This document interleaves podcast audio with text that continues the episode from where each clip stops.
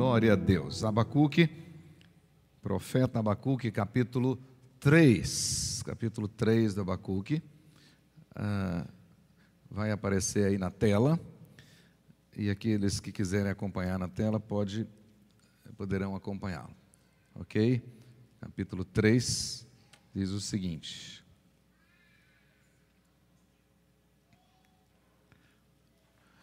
Oração do profeta Abacuque sob a forma de canto. Tenho ouvido, ó Senhor, as tuas declarações e me sinto alarmado. Aviva a tua obra, ó Senhor, no decorrer dos anos. E no decurso dos anos, faze-a conhecida. Na tua ira, lembra-te da misericórdia. Deus vem de Temã, e do monte Parã vem o santo. A glória, a sua glória cobre os céus e a terra se enche do seu louvor. O seu resplendor é como a luz, raios brilham na sua mão, ali está velado o seu poder. Adiante dele vai a peste, e a pestilência segue os seus passos.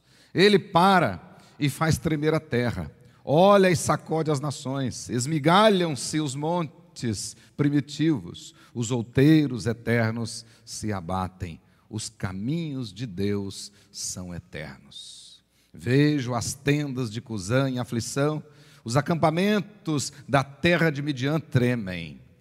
Acaso é contra os rios, Senhor, que estás irado?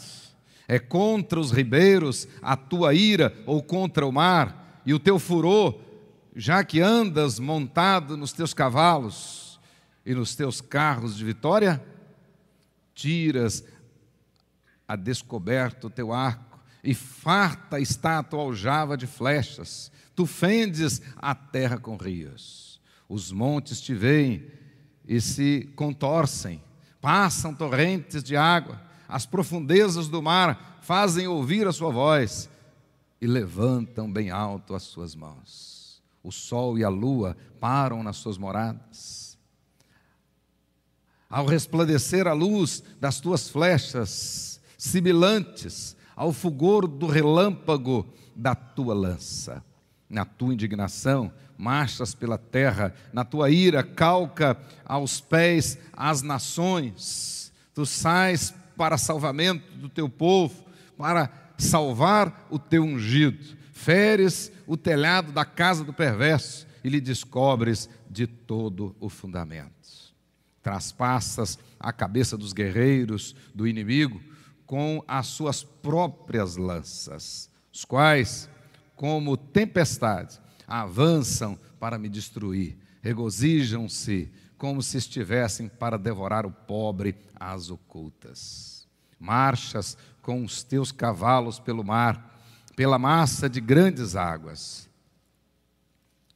Ouve, e o meu ouvi e o meu íntimo se comoveu. A sua voz tremeram os meus lábios.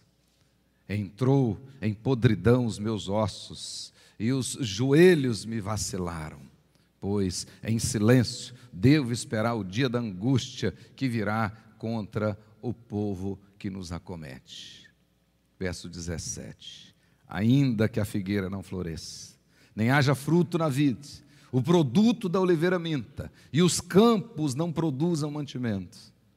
As ovelhas sejam arrebatadas do aprisco, e nos currais não haja gado.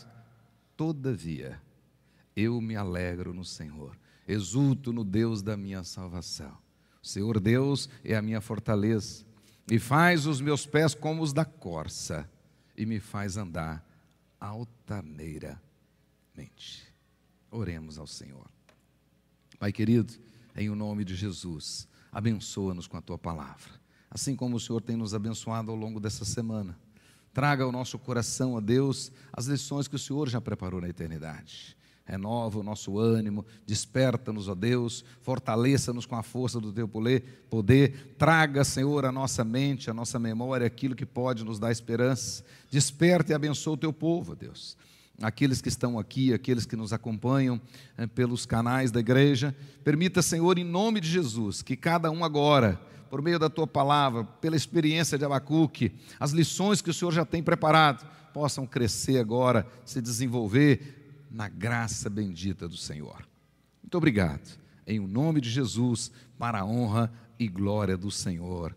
Amém. Amém.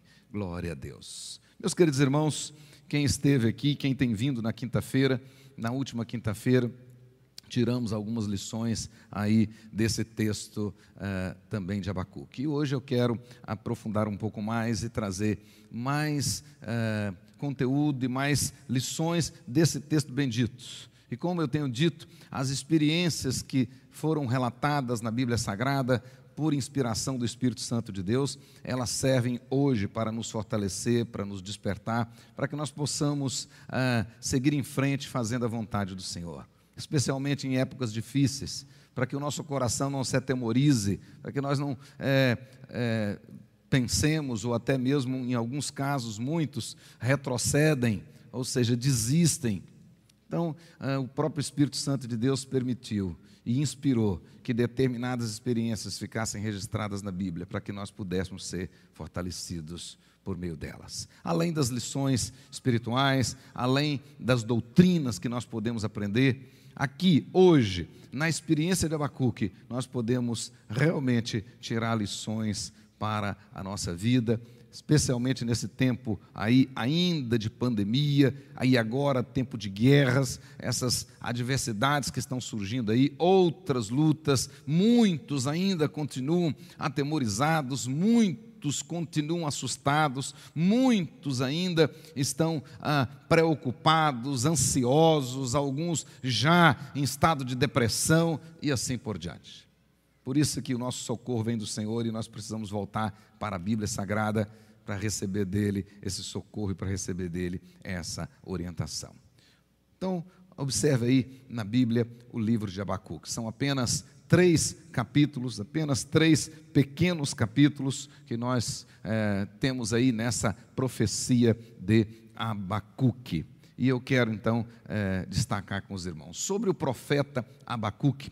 Ah, até mesmo por meio das Escrituras e também através de fontes extras bíblicas, nós temos muito poucas informações a respeito da pessoa dele. Ah, sabemos, à luz da Bíblia e de pequenas outras informações que ele era do Reino do Sul, ou seja, ele era do Reino de Judá e é, essencialmente profetizou é, no seu tempo de profecia para o Reino do Sul, para Judá foi um homem é, ligado ao templo, essa informação que nós temos, um homem que de fato teve um zelo maravilhoso, um grande zelo, era, foi possuidor de um excelente zelo, era comprometido com a obra de Deus e zeloso para com a glória de Deus. Sabemos que ele profetizou entre os anos 625 e 605. Ah, mais ou menos no começo do reinado do insolente, do corrupto, do nefasto Jeoaquim. Né? Esse, e naquela época, ah, é, Abacuque, vendo aquelas coisas, de fato o coração dele se revoltava, devido ao seu zelo pela glória de Deus, ah, aquilo desagradava e ele vendo cada vez mais não só a nobreza, mas também o povo, as autoridades de maneira geral, caminhando a passos largos para longe de Deus, rumo à perdição, cada vez mais miscigenados, cada vez mais misturados, e a idolatria, a corrupção e tantas outras maldades campeando cada vez mais em todo o território de Judá. Isso realmente incomodava bastante o profeta Abacuque. Certamente ah, Abacuque, diante daquela idolatria, diante daquela corrupção, diante daquelas injustiças sociais nas suas inúmeras formas, aquilo realmente entristecia e incomodava bastante o coração do profeta. E nós podemos ah, observar que ah, cada vez mais as coisas pioravam nos dias de Abacuque. Certamente, certamente, Abacuque, que eh, estava vendo por exemplo, as tropas da Babilônia já tomando os territórios do devastado Israel. Israel que já tinha caído, né? Samaria que já tinha caído pelas forças da Síria.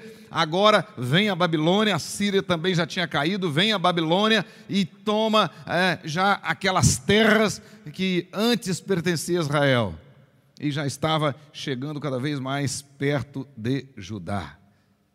Abacuque viu isso. Abacuque viu também o cerco de Jerusalém, as tropas da Babilônia cercando Jerusalém. Abacuque viu, viu o primeiro desterro, ou seja, a primeira leva de cativos que foram é, levados para a Babilônia. Naquela época, por exemplo, Abacuque viu é, Daniel sendo, o jovem promissor Daniel sendo levado cativo para a Babilônia, viu Ananias, viu Misael, viu Azarias sendo levados para a Babilônia.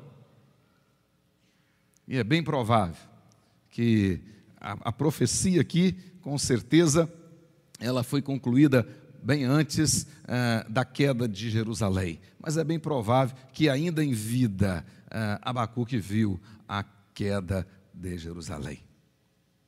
É bem provável.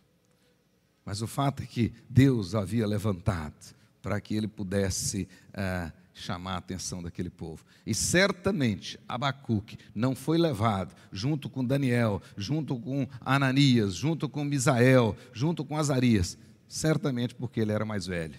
Naquele primeira, naquela primeira leva, só os jovens, os mais sábios, que foram levados para a Babilônia. Nós sabemos, pela Bíblia Sagrada, que Abacuque foi contemporâneo contemporâneo do profeta Jeremias e do profeta Sofonias. Esses três profetas e também Naum, com uma diferença. Os quatro eram do reino do sul, todos os quatro. Naum, Sofonias, Abacuque e Jeremias eram eh, do reino de Judá. Mas Naum, de maneira particular, profetizou a respeito da queda de Nínive, a queda de Nínive, ou seja, a queda do império ah, da Síria. Agora, os outros três, particularmente, profetizaram contra Judá. É, a, a função deles era alertar Judá, chamar a atenção do Judá, para que não incorresse no mesmo erro que Israel tinha corrido e tinha sido devastado pelos assírios. Todos os três, todos os três, Jeremias, ah, Abacuque e Sofonias, a mensagem deles, Deus os levantou para trazer ao reino de Judá, ao povo de Judá, uma mensagem contundente, uma mensagem clara. E todos os três, especificamente, você pode observar na profecia deles, que eles tiveram o compromisso, primeiramente, de convocar o povo ao arrependimento, a fim de evitar o julgamento. Todos os três se levantam para dizer para Judá que a única maneira deles, deles escaparem da ira de Deus, do julgamento de Deus, era por meio do arrependimento. Se eles não se arrependessem, de fato, a ira de Deus viria sobre eles. A ira de Deus seria certa. Eles se levantam para falar a respeito disso.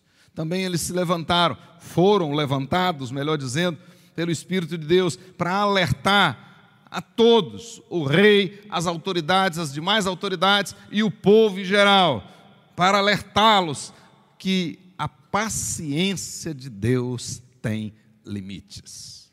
Embora Deus seja longânime, a sua misericórdia dura de geração em geração, a paciência dele tem limites e que a paciência de Deus já estava se esgotando, e se eles não mudassem de vida, Deus iria castigá-los com certeza. Foram levantados também para informar a todos que a impenitência teria consequências irreparáveis para todos, inclusive para o reino de Judá.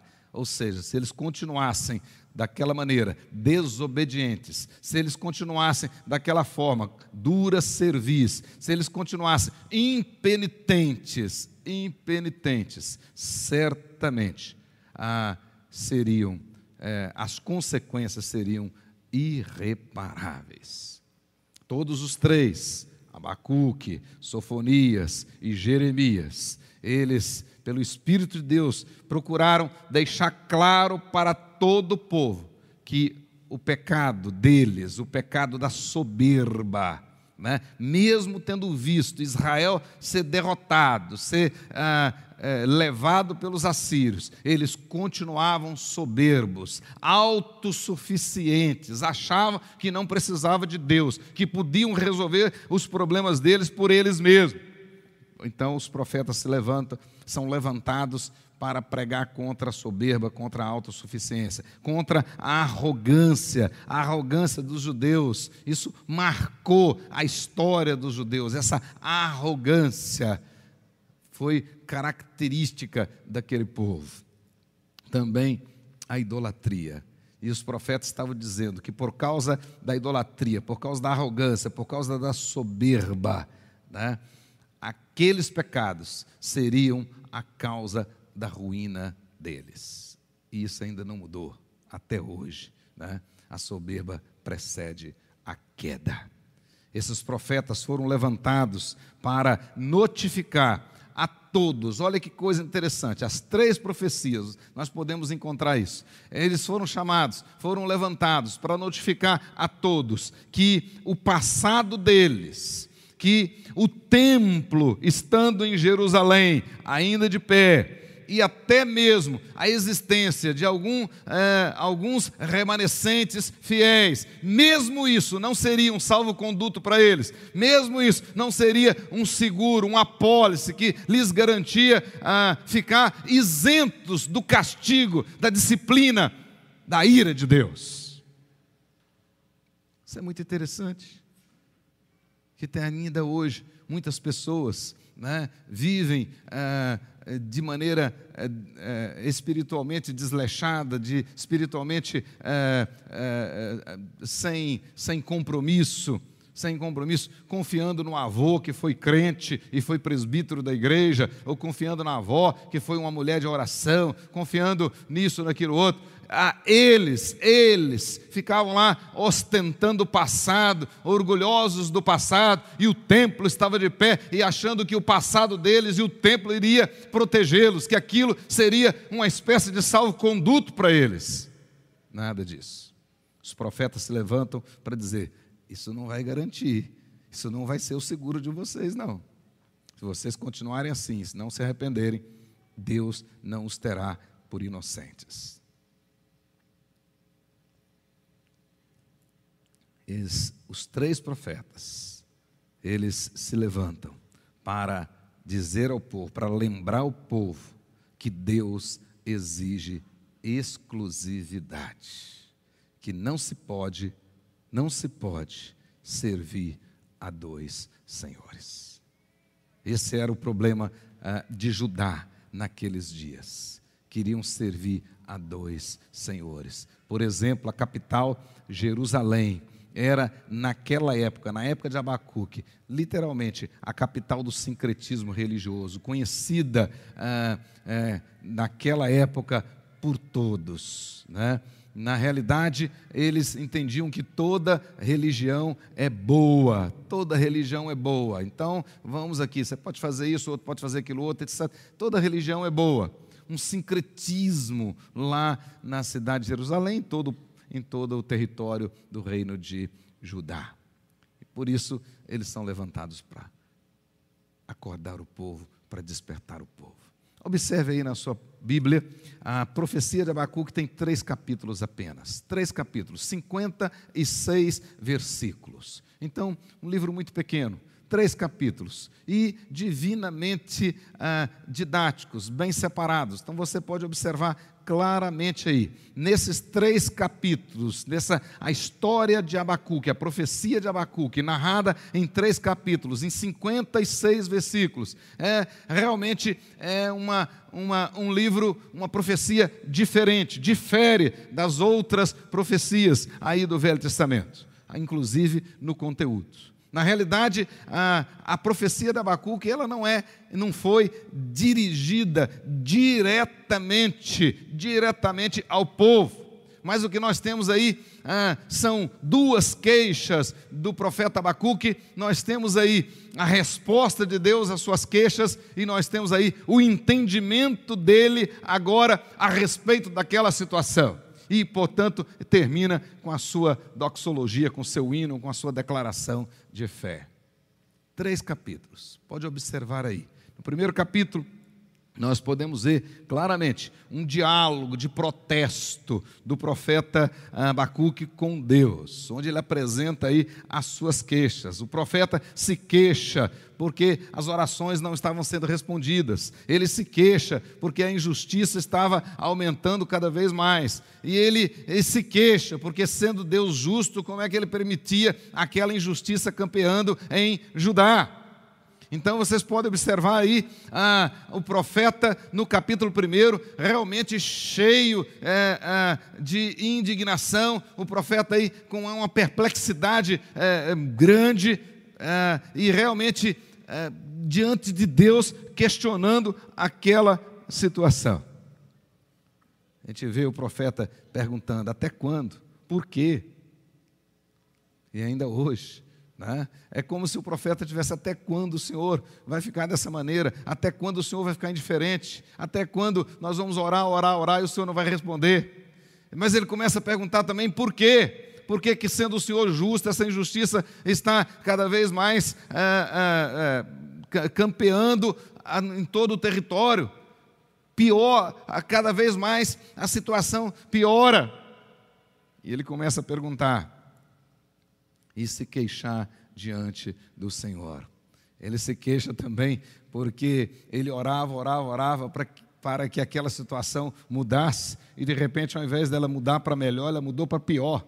Né? Ao invés de Joaquim e as autoridades, os próprios sacerdotes da época se arrependerem, mudar de vida e ah, o reino inteiro experimentar um avivamento, a situação fica pior porque aí vem os babilônicos, faz o cerco e cada vez mais a situação piora. E até os jovens, aqueles que ah, representava uma expectativa de futuro, agora eles foram levados para o cativeiro, não os temos mais. Então a emenda ficou pior do que o soneto.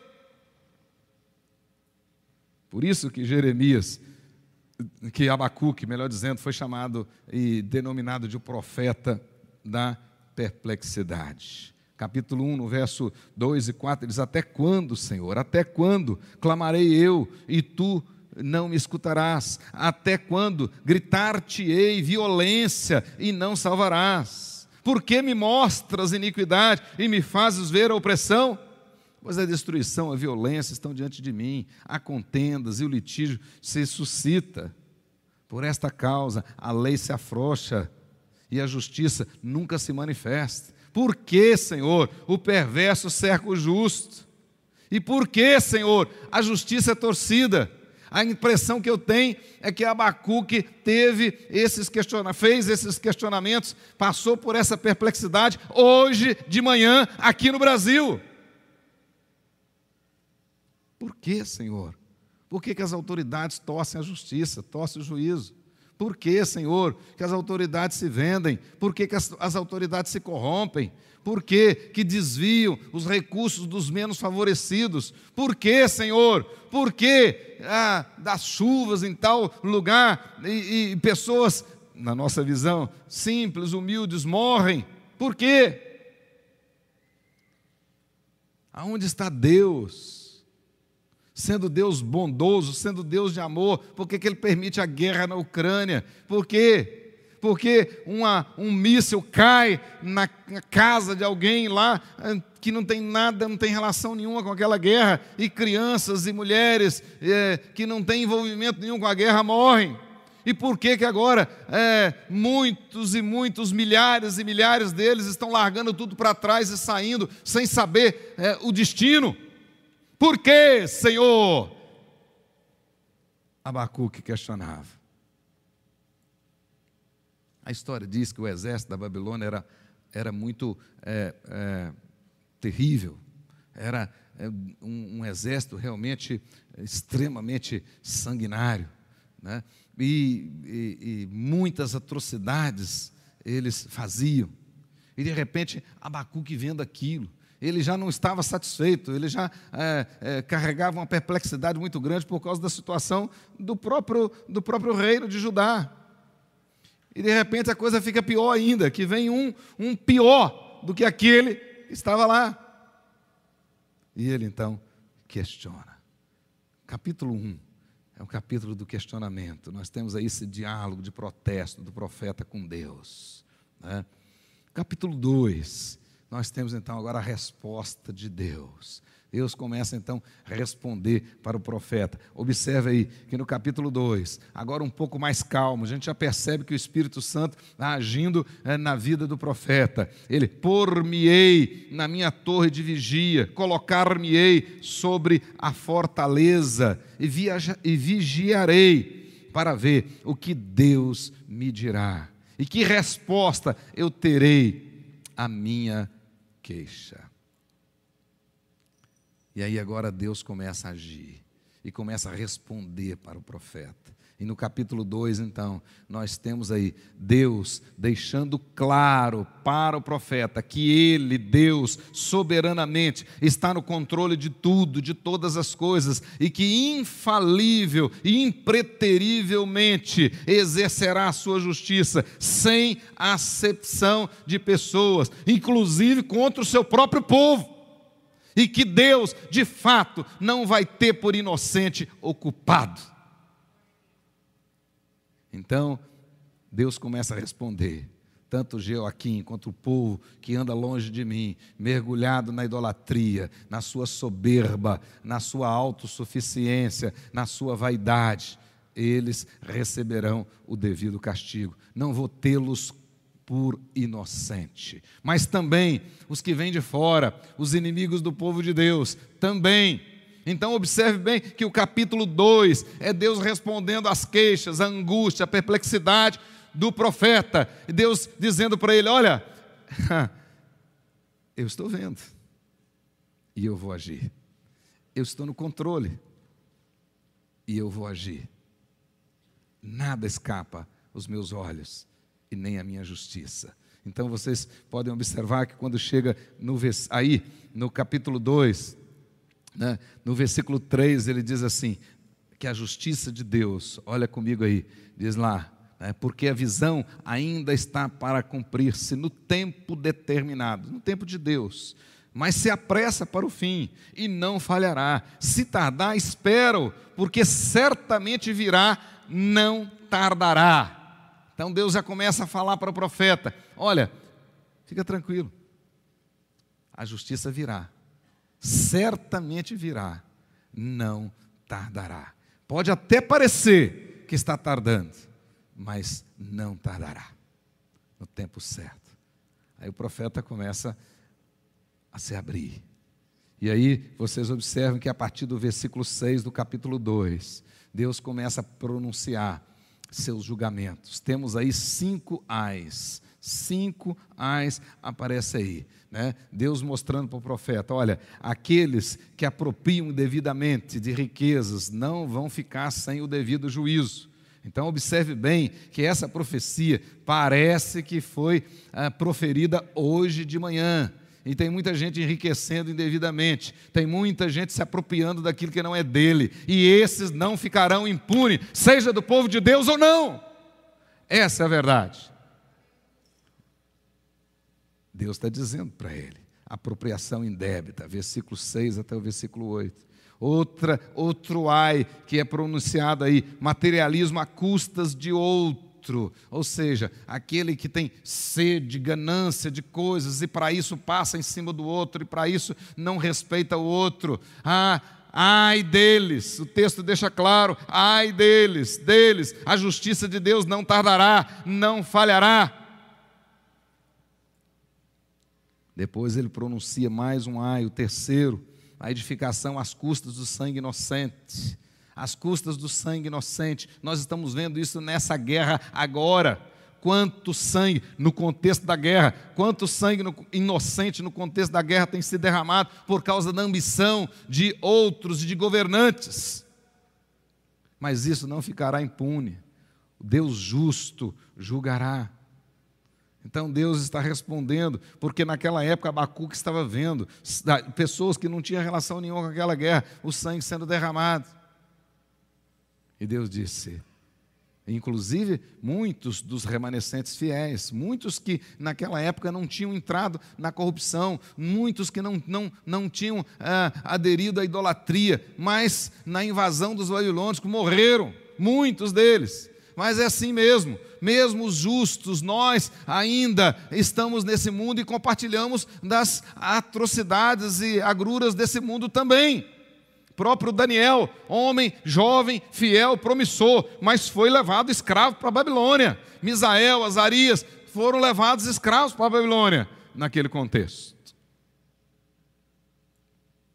Mas Deus está dizendo que essa edificação, às custas do sangue inocente, Ele não, não deixará impune. Não deixará impune não passará incólume. Mas aparece também aí o quarto ai, versículos 15 até o versículo 17. A embriaguez, as orgias, as imoralidades também serão punidas.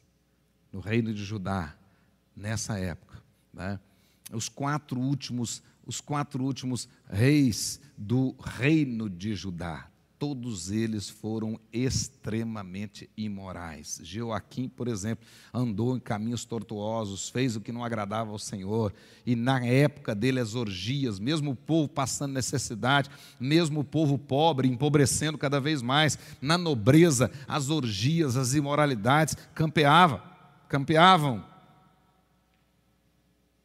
Hoje a mesma coisa. Hoje a mesma coisa. Nós temos visto pessoas com pretexto, com pretexto de fazer ação social ou de ser solidárias, mas na realidade, pensando em orgias. O Brasil inteiro acompanhou isso, para vergonha nossa internacionalmente. Mas olha aqui, Deus falando para o profeta: essas orgias, essas imoralidades, a embriaguez, não ficarão impunes. E o quinto e último ai nas respostas de Deus, ou seja, aquilo que causava perplexidade para o profeta, Deus agora respondendo e ao mesmo tempo consolando o coração do profeta. Em outras palavras, Deus está dizendo: é justa a sua perplexidade, mas eu estou no controle, eu estou no controle. Isso não vai passar incólume. Certamente a justiça chegará, não tardará. O último ai, e esse sempre incomodou o Senhor. Versículos 18 e 19. A idolatria. A idolatria. Né? Se dedicar e servir a outro Deus. Abandonar o Deus da aliança.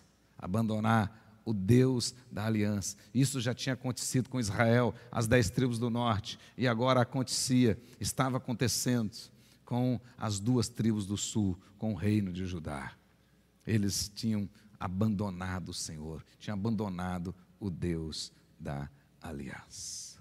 Por isso que ah, o profeta Abacuque, naquele desejo de chamar o povo para a aliança novamente, de chamar a atenção do povo, de dizer para o povo: olha, ah, Deus, o Deus de Israel, o Deus da aliança, tem uma aliança com Israel, nós não podemos abandoná-lo. Absolutamente não. Por isso que ele é chamado de o profeta também do avivamento. Além de ser chamado de o profeta da perplexidade, ele é chamado de o profeta do avivamento. Capítulo 3, verso 2. No capítulo 3, verso 2, nós vamos ver, ele diz: Aviva a tua obra, ó Senhor, no decorrer dos anos, e no decurso dos anos, faze-a conhecida na tua ira, lembra-te da tua misericórdia. Então, mesmo naquela situação, Abacuque orava para que Deus tivesse misericórdia do povo, mas ele pregava para que o povo voltasse para Deus, para que o povo ah, renovasse a aliança com o Senhor, o Deus da aliança.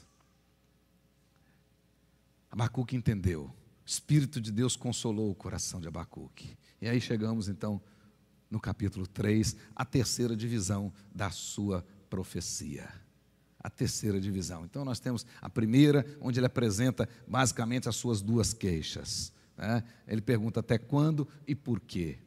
E no capítulo 2, Deus responde às queixas do profeta. E no capítulo 3, agora consolado, consciente, entendendo o que estava acontecendo, Abacuque então faz uma oração de louvor. Embora na sua Bíblia, aí em negrito, apareça lá oração de Abacuque, na realidade é uma oração de louvor, é um hino, que o texto termina claramente, você pode observar aí no versículo 19, diz lá: ao mestre de canto para instrumento, para instrumento de instrumentos de corda. Então nós temos aí um louvor, um hino, uma oração de louvor. Agora, aquele que estava cheio de perplexidade, agora nós podemos dizer claramente: um homem agora convencido pelo Espírito de Deus, agora um homem ah, que realmente está vendo as coisas com os óculos de Deus, aquele que há pouco tempo atrás ah, estava sendo carcomido por, sua, por suas expectativas negativas, por, sua, por suas perplexidades agora está cheio de otimismo, agora pode declarar sua fé, agora pode levantar os olhos aos céus e agora pode se alegrar, mesmo em meio àquelas desgraças, mesmo em meio àquelas dificuldades. Nós podemos ver isso agora, um quadro totalmente diferente nesse capítulo 3. Muitos, muitos estudiosos ah, chamam o capítulo 3 ah, da profecia de Abacuque de Salmo de Abacuque. Salmo de Abacuque, ou seja, uma verdadeira oração de louvor. Neste salmo, o profeta agora, ele deixa claro que ele entendeu ele entendeu que, a despeito de todas as circunstâncias, há um futuro glorioso para o povo de Deus, mesmo que isto pareça distante. Contudo, é absolutamente certo. É isso que o capítulo 3 nos ensina. Capítulo 3 nos ensina. Hoje nós estamos passando por todas essas lutas, por todas as dificuldades. Hoje, a nossa, nossa geração, vendo guerras, vendo as pestes, né? e o texto do profeta fala isso, as pestilências, nós estamos vendo tudo isso. Tudo. Mas o Espírito Santo de Deus nos convence que, a despeito das circunstâncias, há um futuro glorioso para nós. Há um futuro glorioso para nós. Quando Jesus Cristo, Jesus Cristo, que é a razão da nossa vida, da nossa fé, se manifestar, nós de fato teremos a nossa grande, incomparável herança, nossa grande, incomparável vitória. É por isso que nesse capítulo 3, ele vai dizer: agora, com essa visão, o justo, ele viverá por sua fé. O justo viverá por sua fé, ou seja, naquilo que você crê, você crê que há um futuro glorioso para você, você crê que de fato, a despeito dessas adversidades, Deus já preparou preparou uma realidade absolutamente incomparável para você e para mim. Então o justo viverá por sua fé. Deus mudou a perplexidade do profeta Abacuque em otimismo. Ele agora se tornou um otimista de primeira ordem. E o seu testemunho pode nos ensinar algumas coisas maravilhosas que nós compartilhamos com quem veio aqui orar na quinta-feira. Observe bem o versículo ah, 17. Né? Como ele começa?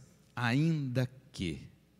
Agora vocês percebem como o Espírito Santo mudou a vida do profeta. Aquele profeta que estava cabisbaixo, aquele profeta que já estava lá desanimando, com tanta coisa errada, com tanta injustiça, com tanta ah, imoralidade, com tanta idolatria né? e achando que Deus não ouvia mais as orações do povo, que Deus ah, estava ignorando realmente tudo aquilo, que, despeito de ele crer que Deus era Deus ah, ah, de benigno e tudo, entretanto, Deus não estava nem aí para eles.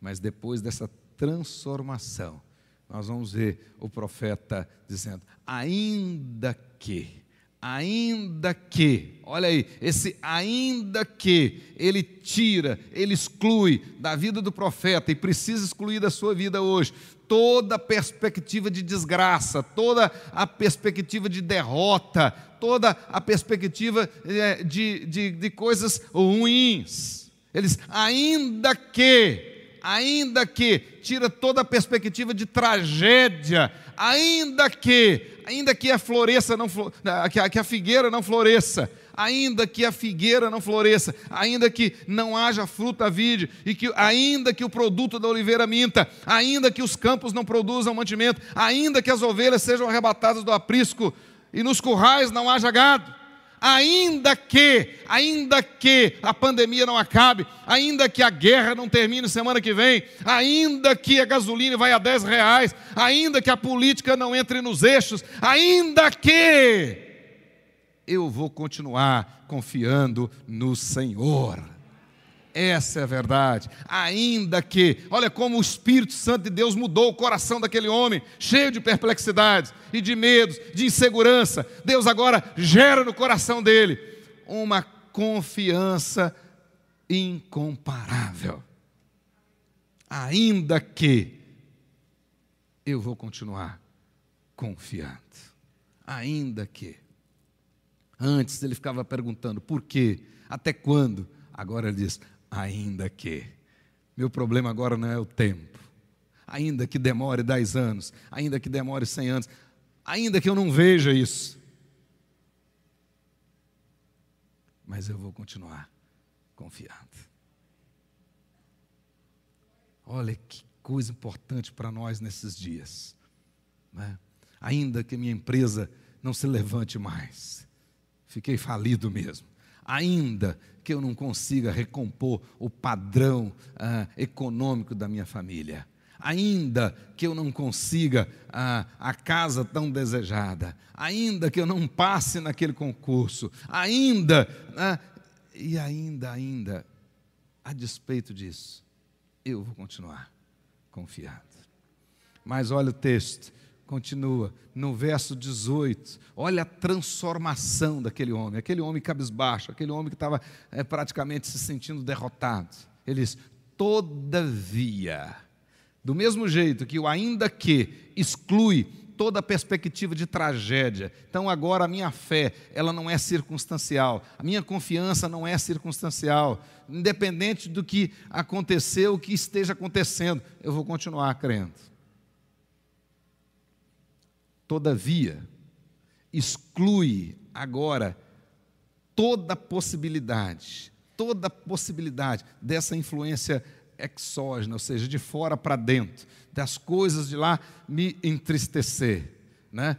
Todavia, a despeito de tudo isso, essas coisas não vão roubar a minha alegria. A minha alegria agora é posicional. A minha alegria agora é em Cristo. A minha alegria não depende das circunstâncias. Todavia, a despeito de tudo isso, eu me alegro no Senhor e exulto no Deus da minha salvação.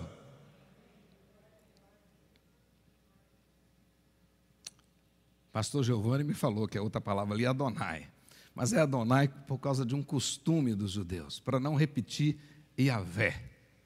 Mas é Iavé, é o Deus da aliança. Né? Então ele diz: Eu me alegro, me exulto no Deus da aliança, o Deus da minha salvação, o Deus que tem todo o poder, o Elohim. Iavé Elohim, o Senhor Adonai. Como judeu, ele tinha muito cuidado com é, pronunciar o nome de Deus. E ele evitava pronunciar o nome de Deus. Então, isso era um, um recurso que se usava para evitar. Mas todo o contexto, todo o capítulo 3, está falando de Iavé e duas vezes Elohim. Mas é isso que o Senhor tem para nós. O apóstolo Paulo mais tarde ensina exatamente isso quando ele diz que nós devemos nos alegrar na esperança, ser pacientes na tribulação e perseverantes na oração. Então agora Deus transformou o coração do profeta. Ele diz: Todavia, eu vou me alegrar a despeito de toda a tristeza que está aí. Por quê? Porque a minha alegria é no Senhor. O Senhor o Senhor, a alegria do Senhor é a minha força. Dizia Neemias, que vem logo depois, mais tarde, quando o povo foi para o cativeiro e voltou, Neemias declarou isso. A alegria do Senhor é a minha força. Então, o crente verdadeiro, mesmo diante desse quadro todo aí, ele se alegra no Senhor, que é a sua salvação. Então, enquanto muitos nos dias de Abacuque estavam preocupados, tentando como eu vou me proteger, como né, as próprias autoridades, pensando se podia fazer um acordo com o Egito para poder enfrentar a, a Babilônia, procurando outras maneiras, tentando. Abacuque aprendeu. Não, agora, Deus que é a minha salvação.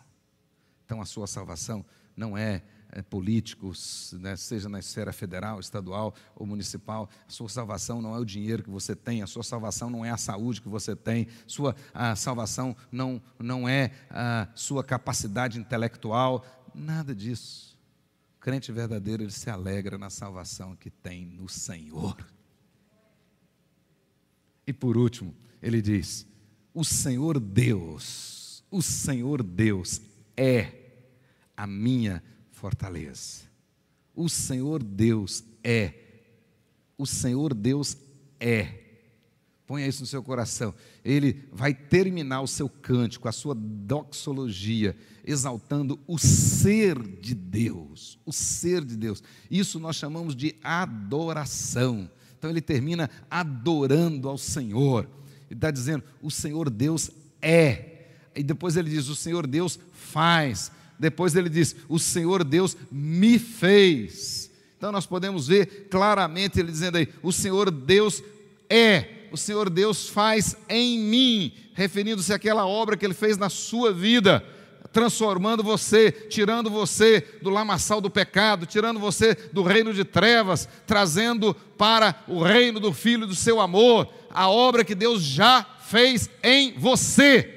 Mas além disso, o texto vai deixar claro que aquilo que Deus faz por você, por você, agora para frente, ele vai adiante, endireitando os caminhos, rompendo com as trancas e com as portas, revelando os tesouros escondidos. Ele vai agora lutando a sua guerra, ele vai agora vencendo os seus inimigos, que na essência são inimigos dele. Agora ele vai agindo em seu favor. O profeta aprendeu isso. Então ele termina desta maneira. Meus queridos irmãos, à luz do testemunho de Abacuque, nós podemos hoje dizer, e um detalhe, Abacuque, além de ter sido apelidado de o profeta da perplexidade, o profeta do avivamento, principalmente, foi chamado de o profeta da fé. O profeta da fé.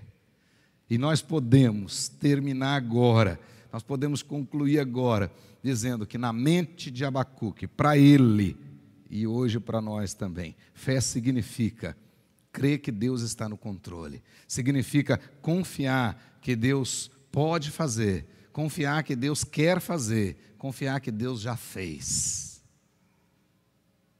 Porque o texto termina assim: ele tomando posse da vitória. Tomando posse da vitória, mesmo num contexto adverso. Mas na visão de Abacuque, fé significa perseverar, fiel, aguardando o mover de Deus. Deus vai agir em seu favor. Aguarde com fé o mover de Deus na sua vida. Aguarde com fé. Deus não está distante. Deus não está indiferente. No primeiro capítulo, o profeta estava até achando isso mas ele termina totalmente transformado. Totalmente transformado. Deus está contigo. Deus está contigo e agirá em seu favor. Aprendeu agora, Abacuque aprendeu agora, olhar, olhar adiante, olhar sobre os seus problemas, olhar sobre as adversidades, sobre os, as dificuldades. Ele aprendeu, ele aprendeu agora olhar com os óculos de Deus e vê o futuro glorioso já conquistado para Ele, para nós, conquistado por Cristo Jesus. Feche os seus olhos, faça a sua oração. O quanto o testemunho de Abacuque pode te abençoar nesta noite. De repente, você está no estágio do capítulo primeiro, perguntando até quando, perguntando por quê. Por que isso, Senhor? Aqueles, aquela pessoa era tão jovem e morreu. Por que aquela pessoa era tão boa e morreu? Tem tantas pessoas ruins aí que devia morrer. Por que, Senhor? Até quando? Até quando nós temos que tolerar essa injustiça aqui no Brasil? Até quando nós temos que assistir né, os ricos se dando bem e os pobres sofrendo? Até quando a justiça sendo torcida em favor dos ricos e contra os pobres? Até quando? De repente você está nesse estágio. Mas o Espírito Santo está dizendo: Deus sabe de tudo, está sentado no alto e sublime trono, está no controle de todas as coisas, e nada passará, nada passará, né? nada passará sem ser alcançado pelo crivo de Deus. Não. E a justiça de Deus diz aí fora que ela tarda e não falha. Aqui Deus está dizendo para Abacuque que ela não tarda, ela não tardará. No tempo de Deus, ela virá.